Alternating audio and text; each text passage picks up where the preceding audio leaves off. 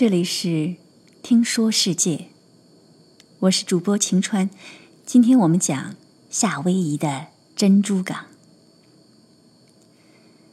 美国人心上的痛，珍珠港就在檀香山西边驶往欧胡岛北岸的路上。一九四一年十二月七日凌晨，日军偷袭珍珠港。以很小的代价，一夜之间造成美国两千四百多人阵亡的巨大损失，击沉多艘战舰，取得压倒性胜利。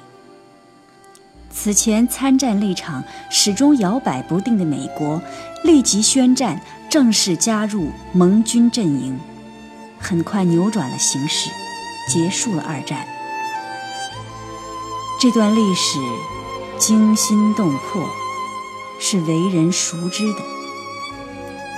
直接设计指挥这次空袭的山本五十六深谙战术，是他开启了航母加空军作为核心模式的军事打击新方向，改写了此前战舰海战为主的格局。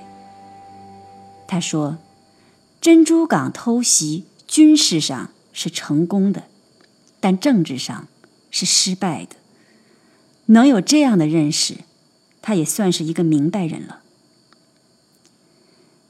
美国的工业制造力量以及资源非常强大，珍珠港当时的九艘战舰有八艘被毁，其中六艘后来都修好重返海战，只有两艘完全毁掉。关于这段历史，游客中心放映厅有一部时长二十三分钟的纪录片，详说这些重要史实。日本战败签署投降的仪式也时长二十三分钟。为了历史定格中这体现胜利的短暂二十三分钟。珍珠港那一夜的惨烈与之后的影响，浓缩于二十三分钟的纪录片里，汇入人类正义的大潮中。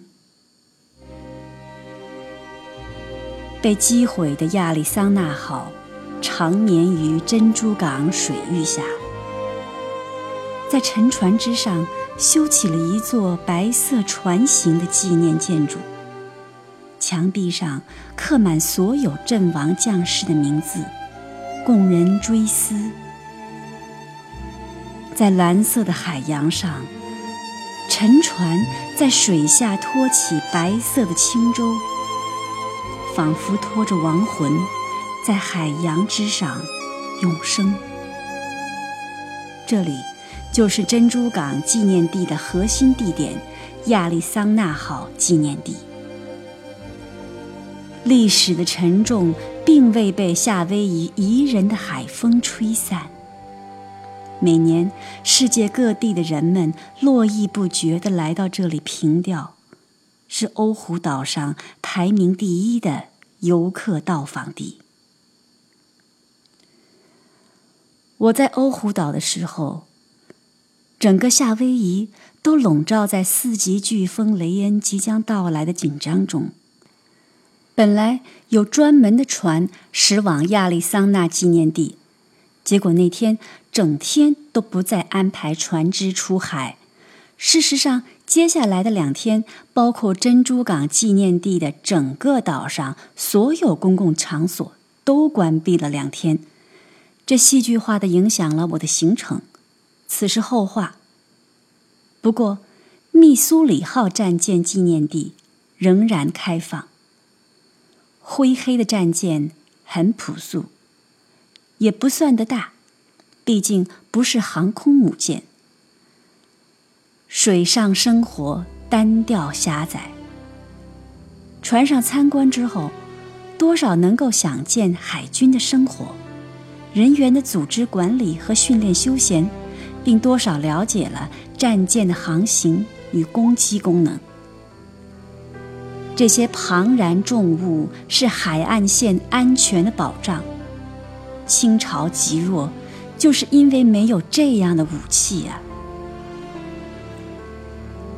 已退役的密苏里舰可是赫赫有名，不仅仅因为它从二战到海湾战争传奇般漫长的服役历史，更在于日本战败签署投降书仪式就安排在这艘战舰上，它标志着二战正式结束。一九四五年九月二日。